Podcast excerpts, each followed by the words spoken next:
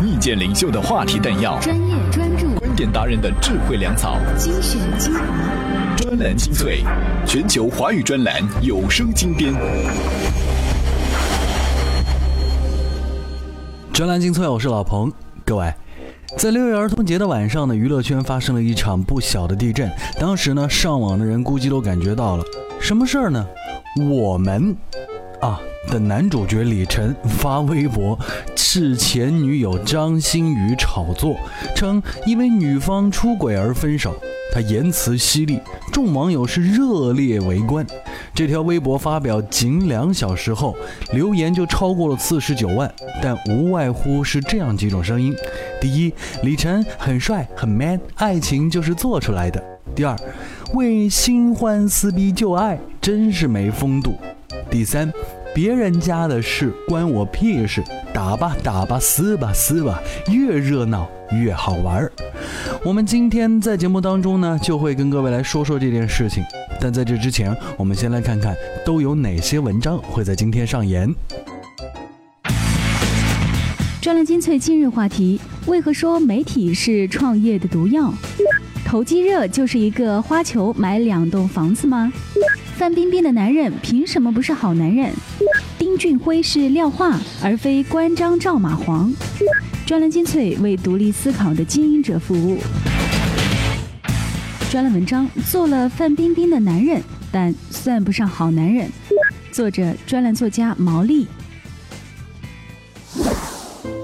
大部分人呢觉得李晨真的是好男人，为维护女朋友拼尽全力，要跟不识趣的前女友撇清关系，更要把这种作恶的狐狸精打翻在地。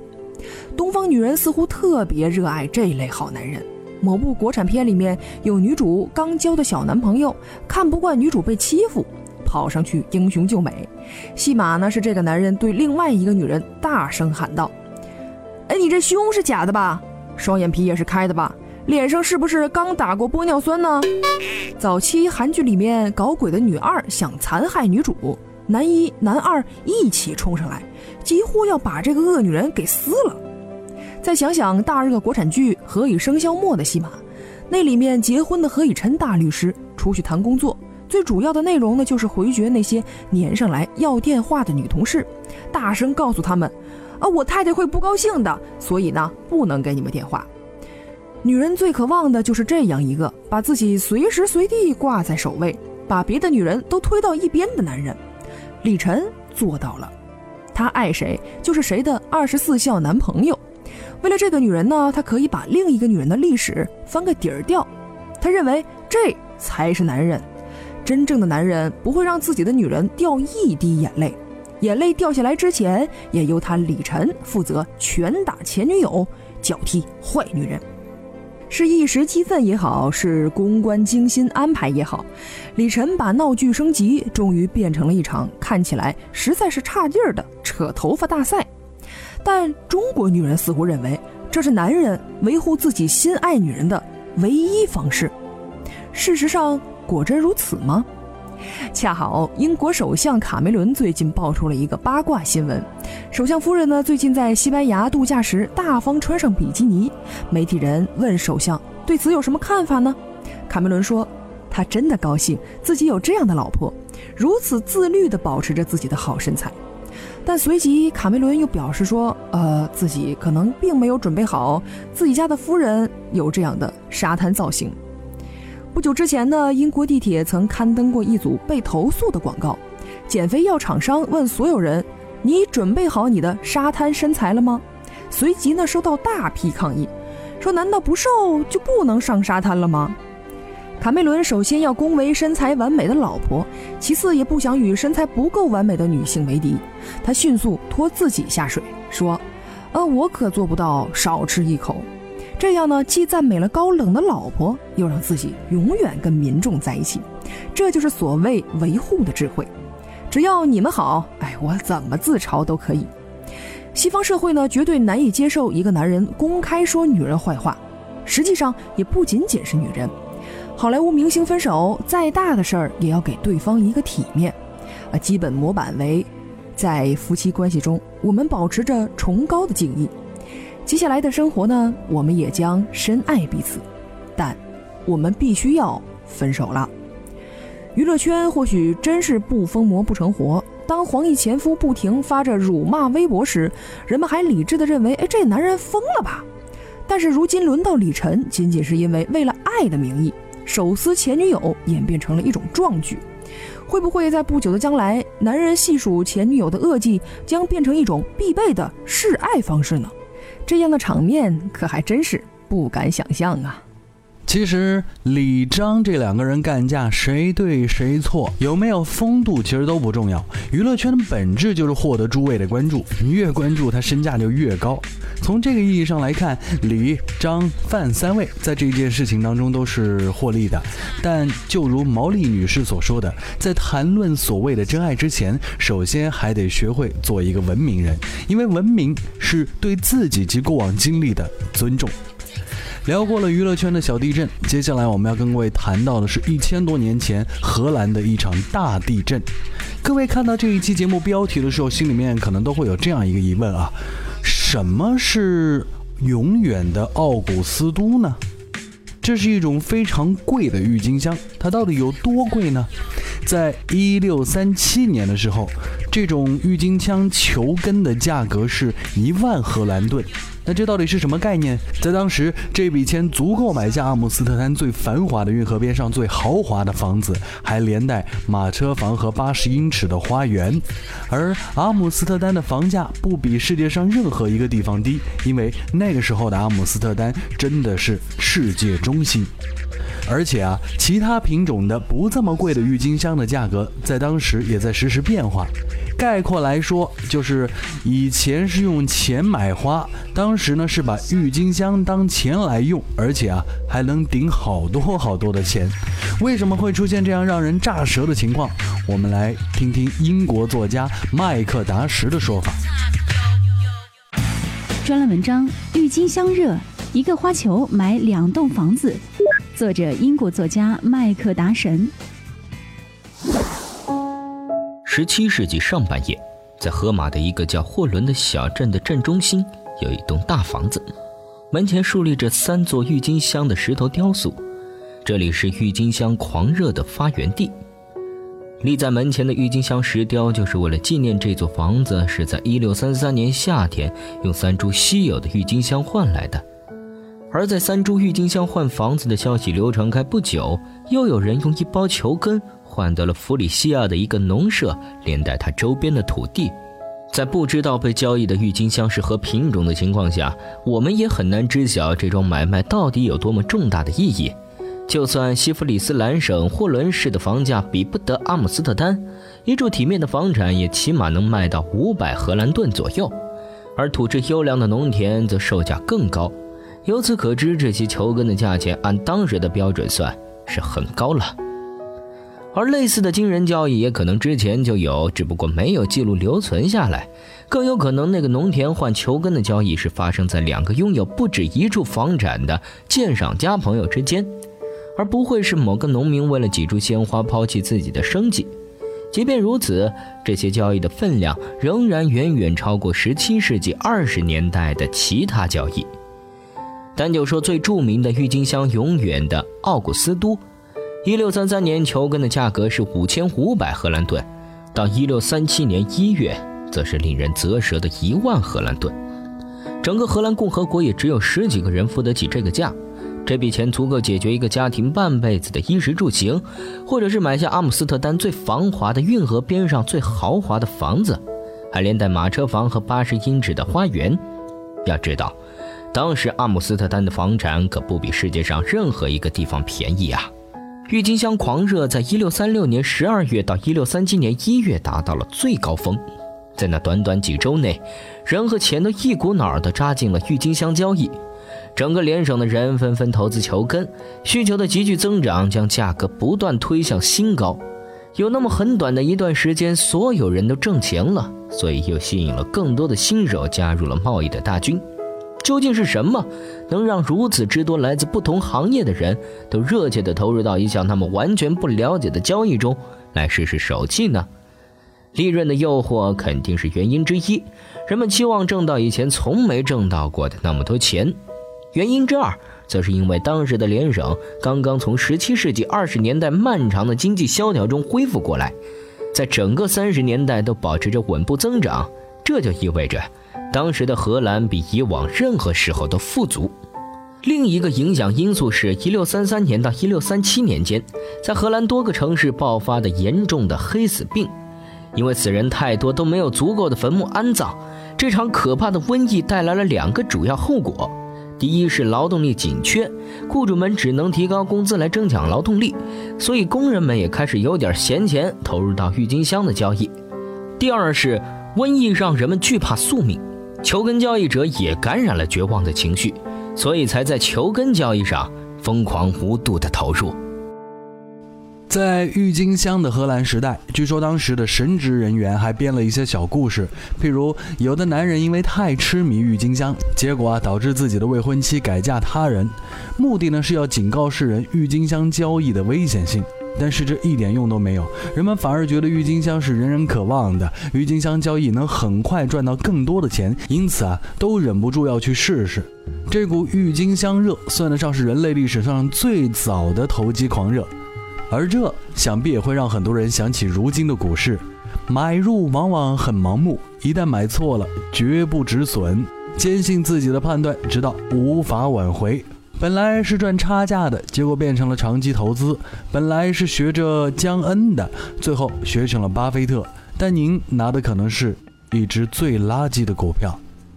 我不是要说各位可能买不中，我是要说股市有风险，投资需谨慎。专栏精粹，我是老彭，我们还是稳稳当当的赚钱。有的时候呢，我们谋求一些事业上的突破或者是转折是有技巧的。譬如说，你可以去创业，但创业这条路呢也不好走。最开始你一定要有各种各样的注意事项和禁忌。自媒体人天使不投资人就说，这科技媒体啊，他在创业过程当中得少碰。专栏文章：不专业的科技媒体是创业毒药。作者：自媒体人天使不投资人。你的项目可能很创新，但那是在开始做的时候。当你打磨产品几个月之后再拿出来，类似的产品可能满世界都是了。这时候，媒体不管宣传你的什么点，比如社区、软硬件结合、O2O，给读者的感受都是炒冷饭。为什么？因为媒体报道的类似东西太多了，造成了大众审美疲劳。你的团队超厉害的，你有百度的技术、腾讯的产品和阿里的运营，媒体如实的为你的团队点赞。两个月以后，他们被挖走了。你对自家产品充满了自信，事实上你的产品做的确实也不错了，当然是以初创企业的标准。媒体将你的项目写得天花乱坠，这几乎导致了用户真正用上你的产品时会产生不可避免的失望。媒体捧杀的功夫比黑杀更厉害，他们能把你吹到多高，就能给你的用户营造多大的落差。如果你的产品不幸出现了 bug、意外或事故等等，不要在乎具体是什么，总之都是问题。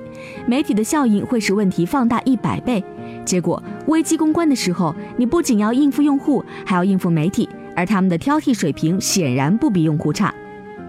有很多媒体在创投领域完全是个外行，一些年轻记者又有不做 homework 的毛病，采访时的低端问题让你哭笑不得，成文后狗屁不通的逻辑又凸显其根本没听懂你在说什么。如果这家媒体又相当高冷的不找你校对稿件，问世的文章将会十分脑残，而读者一般不会觉得文章脑残，他们恐怕会以为脑残的是你。当然，有些事儿也不能只怪媒体。任何一家伟大、光荣、正确的公司也会有黑点，对外的原则应该是扬长避短才对。可惜，并非所有的创业者都能管好自己的嘴，他们可能也不了解什么是长，什么是短，而媒体可能将这些信息毫无保留地传播出去。等你发现自家公司莫名其妙招了黑，才后悔跟媒体讲了太多。你觉得媒体报道能帮你增加用户？确实能，但仅限种子用户，而他们一般都是非典型的怪咖。想象一下，每天读科技媒体、创投媒体的都是什么人吧？与其找媒体做报道换来零星小众用户，不如站街发传单来的简单粗暴一些。更何况，如果媒体是通过公关找的，成本也绝对不会低。里程碑听上去是个好词，但由言论而非产品立起来的里程碑就不是了。尤其当创业者本身直言不讳的时候。一年前我们要拿到两百万用户的豪言，一年后可能成了笑话，打脸打得山响。实际上，这种口号内部开会时喊喊就得了，在媒体面前讲出来就成了黑历史。那么，为什么平时谨慎的创业者在聚光灯下就会放卫星呢？还不是媒体给了浮夸的光环，一把捧上了天。在功名利禄中懈怠下来，迷失方向。融资到手是第一步，媒体捧杀是最后一步。专业是什么？媒体人都具备一定的知识技能和基本的职业素养，也就能够说得上是专业。但这个专业要加引号，因为无论是捧还是黑，其实都违背了新闻传播的客观公正原则，即客观记录，不做情感上的倾斜。按照刚才这位先生的说法，这媒体捧杀是毒药，客观记录似乎也不太好，因为同类型报道太多，看着还以为是炒冷饭。这就得要求媒体人。专注、认真、极致、快，听上去怎么这么熟悉呢？我是老彭，这里依旧是专栏精粹。前几天呢，台球运动员丁俊晖在微博里晒出了自己的 Sports Pro 全球未来三年最畅销的运动员 Top 五十榜单，卖萌的说道：“各位转发一下，算吹牛吗？”不过有点讽刺的是啊，丁俊晖在这项榜单里排名倒数第二，而且他是唯一入围的中国运动员。尽管如此，丁俊晖这位中国体坛先锋似乎还是不为业内看好。丁俊晖的经纪人到底该干些什么呢？专栏文章：丁俊晖是廖化式的中国体坛先锋。作者：大公体育特约评论员杨华。蜀中无大将，廖化做先锋。与其说他的场内竞争力和场外影响力出类拔萃，倒不如说其他国内选手的全球号召力微乎其微。所谓未来畅销运动员，通俗的说就是具备商业潜力和投资价值。之所以选择丁俊晖，一方面他所从事的项目不像乒乓球那么非主流，另一方面丁俊晖超脱于体制之外，属于自由身。尽管我很想说几句讨丁俊晖开心的话，但不得不承认，他还是没有型儿，没有范儿，永远是睡不醒的脸，永远是迷茫无神的目光，永远是跳个不停的眼皮。同样是无精打采，被戏称作“睡皮”的足球大师皮尔洛，就比丁俊晖有魅力、有神采多了。如果说台球让潘晓婷变得充满知性美，同样是台球，却没能挖掘出丁俊晖内在的东西，以至于某些人吐槽小辉没有内在。斯诺克是绅士运动，但也是西洋运动。即便傍上了不差钱的中国资本，也没有太多想象空间。毕竟这项慢的竞技在快的时代格格不入。丁俊晖就算达到亨德利、奥沙利文的境界，他也不可能与梅西、C 罗、库里、博尔特、德约科维奇比肩。更何况，大多数人对于他能否在有生之年拿到世锦赛冠军，还满腹狐疑呢。诚然，国内现役运动员林丹、孙杨、邹市明也都堪称大咖，但林丹被羽毛球这项运动桎梏了。即便代言日本品牌，追求最大市场回报，即便不惧流言蜚语，拍大尺度半裸写真，他仍然只是中国的超级丹，欧美认知度并不高。这位三十二岁的老将几乎做到了他能所做的最好，没有太多的提升余地。我一度坚信孙杨将成为比肩姚明、刘翔、李娜的巨星。但孙杨的狂妄自傲和游泳队的高压管理水火不容。如今的孙杨也许仍是世界上最出色的中长距离自由泳选手，但他挥霍了自己的天赋，不可能破世界纪录如探囊取物，更不可能看齐菲尔普斯的成就了。邹市明从事的职业拳击比丁俊晖、林丹的小球项目曝光率高出一大截。这位出道以来从未被 KO 的拳王，技术精细娴熟，步伐灵活多样。可惜的是，三十四岁的邹市明冲击世界金腰带未果，留给他缔造大满贯的时间捉襟见肘。此外，邹市明的银量级级别偏小，受关注度一般，而像帕奎奥那样横跨数个级别揽下一堆金腰带，更是不可能完成的任务。如果丁俊晖生在欧美，一位没有故事、没有个性、没有霸气的台球运动员，早该被边缘化了，只能靠奖金过上还算殷实的日子。巨额赞助是完全指望不上的。丁俊晖享受着让奥沙利文、特鲁姆普艳羡的大国红利，但这位喜欢玩三国杀的中国斯诺克选手，更像是廖化，而非关张赵马黄。谢谢杨华先生的评论。说多了娱乐圈的事情，说说体育明星的炒作，还是像丁俊晖这样不太会在娱乐圈混搭的体育明星，我觉得还是蛮有意思的。至少不像最近啊，给自己又一位女朋友送上豪车和礼物以及豪华派对的某位篮球运动员吧。好了，不说那么多了，今天的节目到这里告一段落，咱们明天同一时间继续来分享这些有营养的好文章。